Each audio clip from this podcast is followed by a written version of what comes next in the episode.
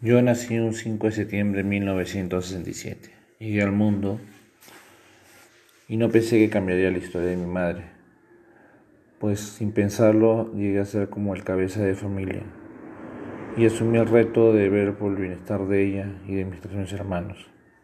Al llegar a mi mayoría de edad, tuve un solo camino que era trabajar y trabajar.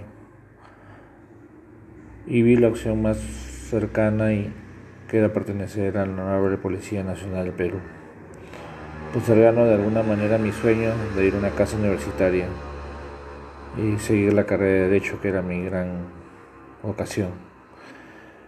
En el trayecto de mi vida tuve tres hijos, dos varones y una mujer. Y jamás pensé que llegaría a pisar las aulas de una universidad ingresando a mis 49 y estudiar la carrera que siempre quise, que era Derecho.